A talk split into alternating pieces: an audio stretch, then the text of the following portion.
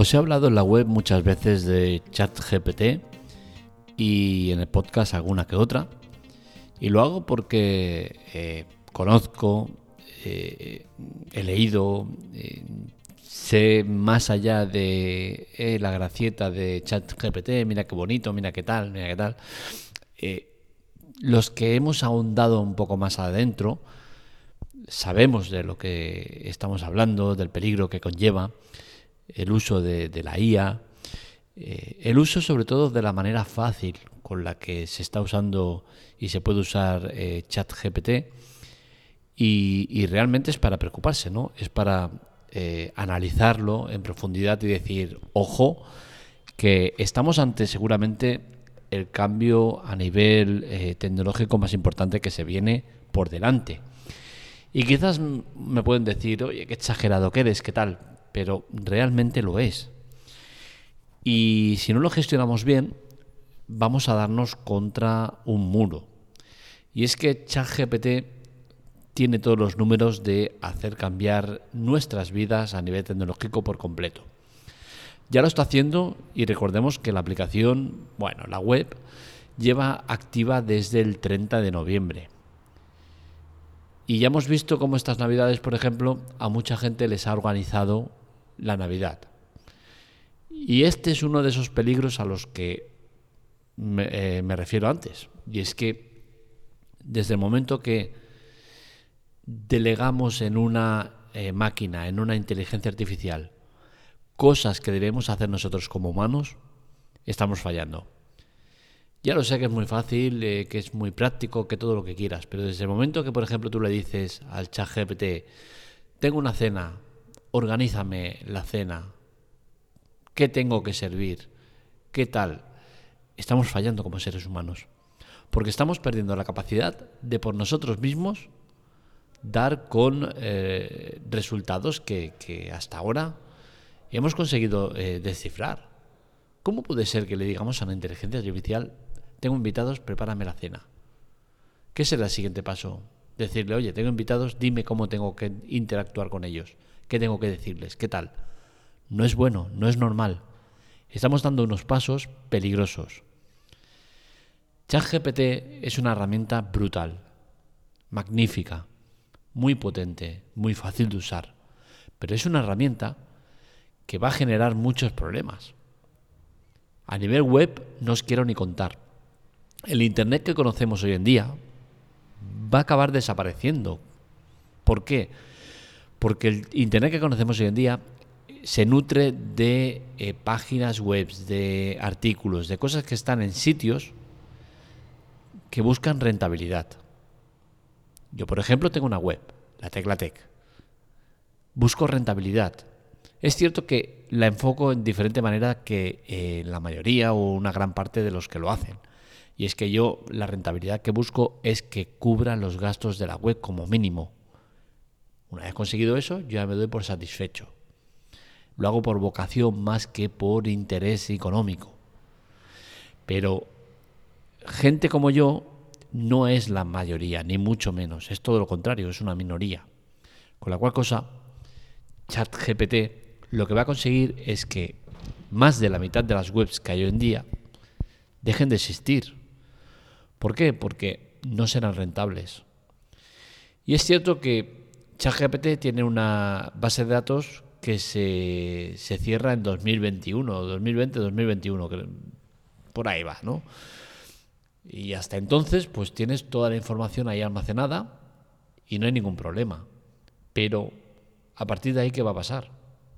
Cuando vayan cerrando páginas web, cuando los generadores de contenido ya no lo generen porque no ganan dinero, porque no les es rentable, ¿de dónde va a sacar la información ChatGPT? O todo lo que vendrá por delante. Porque está por venir muchas otras inteligencias artificiales que han visto cómo ChatGPT ha entrado como un elefante en una cacharrería y quieren también su parte de pastel. Es de esperar que aparezcan muchas otras y que esto en el 2023 sea uno de tantos que hayan. ChatGPT ha dado el pistoletazo de salida, lo ha hecho por todo lo alto, pero presenta un futuro cuanto menos extraño, diferente. Ya se sabe que hay empresas que eh, usan programadores y que no van a contratar a más eh, programadores, que van a reducir plantilla, que si tenían 10 programadores para hacer las tareas que tenían eh, preparadas para ellos, pues ahora quizás con dos y ChatGPT ya lo hacen. A nivel escolar, ChatGPT es un auténtico desastre. Lo que va a generar ChatGPT a nivel escolar es un cambio radical. Cambio que por un, por un lado puede ser positivo, y es que podríamos estar ante un escenario en el cual los profesores dejaran de inundar a nuestros hijos con tareas en casa. Creo que esto debe acabar. No, es normal eh, que mi hijo de, por ejemplo, mi hijo de nueve años, bueno, todavía no los tiene, ocho años, eh, llegue a casa con tareas a diario. El fin de semana más tareas. Señores, algunos de nosotros trabajamos todo el día, estamos todo el día fuera. Llegamos a casa y lo que menos ganas tenemos es de tener que sentarnos con nuestros hijos a hacer más tareas, que las hagan en el cole. ChatGPT lo que va a lograr es que posiblemente eso pase. ¿Por qué?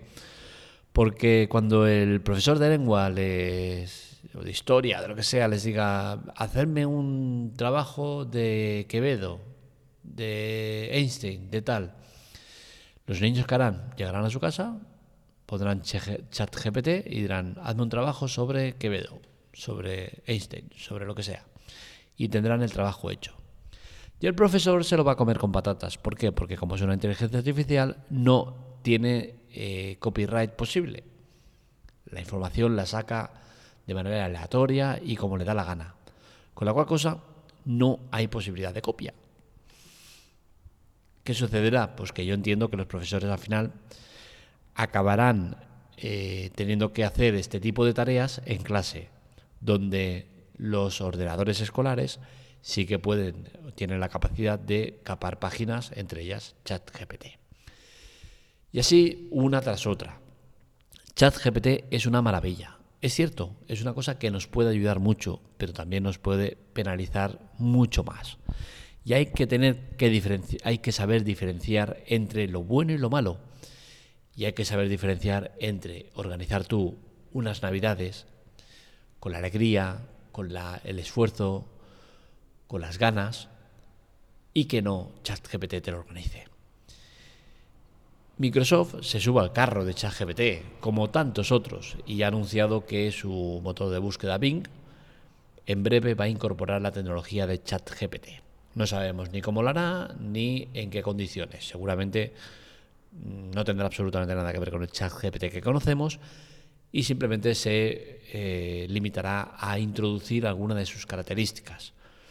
¿Por qué? Porque al final Bing, como Google, como todas, se basan en el sistema de publicidad de la web. Y es por eso que Google está tan preocupado y ha activado el código rojo, es decir, máxima prioridad a tratar el tema de ChatGPT. ¿Por qué? Porque tal como va orientado ChatGPT y tal como está llegando a la gente, es de esperar que Google no pueda mantener mucho tiempo su sistema de negocio. Y es que el sistema de negocio principal de Google se basa en las búsquedas. Tú buscas una cosa, entras y al entrar tienes un magnífico enlace, eh, un magnífico banner que te eh, está animando a darle y ver pues cosas interesantes. Esas cosas interesantes son la publicidad y esa publicidad es la que hace que Google gane mucho dinero y que el desarrollador de ese contenido gane algo de dinero. Y así funciona Internet. Y ChatGPT lo que va a hacer es acabar con todo eso. Microsoft no ha tardado, como muchos otros, en salir al paso y decir, oye, que esto mola y voy a incorporarlo en breve en mi motor de búsqueda, en Bing. Bing al lado de Google es nadie, es, es un, una hormiga al lado de Google, pero tiene su mercado y dice, oye, mira, quiero potenciarlo, quiero competir, como si alguna vez hubiese competido, y quiero eh, poder competir a, Google en, su terreno y va a incorporar ChatGPT a su motor de búsqueda. ¿Cómo lo hará? Pues seguramente de manera muy, muy estéril, no lo notaremos apenas porque al final es que eh, Microsoft es como, como Google, viven de la publicidad, viven de que tú hagas clic en esos eh, eh, banners, que entres en esas páginas, que, veas sus anuncios. Y es que todo esto va a cambiar. Es que no hay, no hay vuelta de hoja. O, se sientan unas bases sólidas donde eh, el sistema que tenemos actualmente sea sostenible o esto se va a la mierda.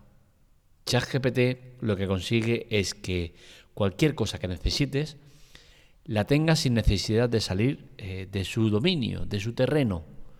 Con la cual cosa vas a dejar de ver banners y vas a dejar ver, eh, vas a dejar de ver eso que los que han generado ese contenido que tú luego estás viendo en ChatGPT que lo ha interpretado porque lo entiende, porque lo lee de algún lado, no va a estar. Y eso es peligroso, aparte de evidentemente malo, ¿no? Porque al final vas a tener una inteligencia artificial súper potente que no va a ser capaz de, entender nada. Porque las cosas que entiende son, es una base de datos que se nutre de información que le llega. No es que por ella misma entienda las cosas y diga, oye, pues mira, esto es así, tal cual, no. Lo que hace es pensar por ella misma entre todo lo que se le ha introducido. Por ejemplo, fotosíntesis. Pues ella tendrá en su base de datos un montón de páginas donde explican todo lo relacionado con la fotosíntesis y demás. ¿Qué sucede? Que tú al preguntarle, oye, ¿qué es lo de la fotosíntesis? Pues va a la lista donde tiene todas las páginas de la fotosíntesis y ella por sí misma sí que es capaz de analizar todo eso y resumírtelo de la mejor manera. Eso sí que es capaz de hacerlo, pero al final toda la información que sale sale de algún lado y ese algún lado somos cada uno de nosotros que subimos contenido. Y es por eso que el modelo de ChatGPT no tiene futuro en cuanto a estar nutrido de la mejor información o variada. Al final va a tener la mitad de medios o menos de la mitad porque no va a ser rentable subir cosas a Internet, porque no vas a ganar dinero con ello. Entonces, o se inventan algún sistema para que todo esto tenga sentido, o, se va toda la mierda. Es que no se va a poner eh, eh, eh, sobrevivir con el sistema de ChatGPT donde te va a dar toda la información que la saca de Google, que saca de Google lo, hemos ya estandarizado como tal, ¿no? Pero bueno, Google no deja de ser un sitio en el cual aparece todo lo que la gente sube. Y todo lo que la gente sube enfocado a que tú entres a ese sitio de esa persona porque es el que tiene la mejor información o porque es el que más gente la visita o es porque coincide con las palabras de búsqueda que tú haces y una vez dentro Google está ganando el dinero porque habrá publicidad de la cual ellos cogen pasta. Y todo ese sistema se va a ir al carajo con ChatGPT o con todo lo que va a ir saliendo. Y entonces veremos por dónde se enfoca el tema. Pero a día de hoy sí, ChatGPT es muy bonito, muy divertido, muy todo lo que quieras, pero de cara al futuro se plantea cuanto menos complejo. En el tema de web, porque en otros campos sí que ChatGPT va a ser la bomba. ¿Por qué? Porque a nivel de programación sí que es cierto que ya como eh, es capaz de interpretar, es capaz de modificar, es capaz de mejorar, es capaz de muchas cosas. Eh, en otros campos también, pero en el campo que nos ocupa, que es el de Internet, el de información, el de eh, localizar la mejor información, va a ser complicado como las cosas sigan por el ritmo que siguen. En fin, veremos cómo va el tema, pero el futuro se presenta maravilloso con todo lo que puede aportar ChatGPT, con todas las alternativas que pueden ir saliendo, porque recordamos, esto es del 30 de noviembre que salió. En un mes ha pegado la campanada de una manera descomunal todo lo que viene eh, es enorme. Aplicación, alternativas, tenemos un futuro por delante brutal. Eso que vemos en las películas como la de, la de Los Vengadores, donde Iron Man habla con Tony Stark, habla con su inteligencia artificial y, es una conversación fluida, eh, es una conversación eh, rica en contenido, es una conversación donde, oye, quiero que esta, y, la máquina lo hace, tal. Todo eso está más cerca de ser posible con ChatGPT y con todo lo que va a ir viniendo, pero debemos saber gestionarlo. Hasta aquí el podcast de hoy. Espero que os haya gustado.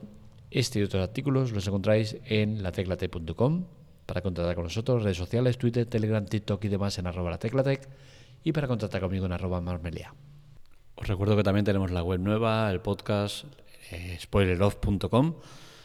En Twitter, Telegram, TikTok y demás nos encontráis como spoileroff, menos en Telegram, que estamos eh, con el canal eh, spoileroff con una F, ya que con dos nos lo quitaron. Y os animamos a entrar porque al final eh, lo hemos hecho con mucha ilusión. Hablamos de cine y series sin spoilers, eh, algo que por desgracia cada vez hay menos y que, y que vale mucho la pena. ¿no? Entonces os animamos a entrar y que estéis informados de todo. Y lo dicho, hasta aquí el podcast de hoy. Un saludo, nos leemos, nos escuchamos.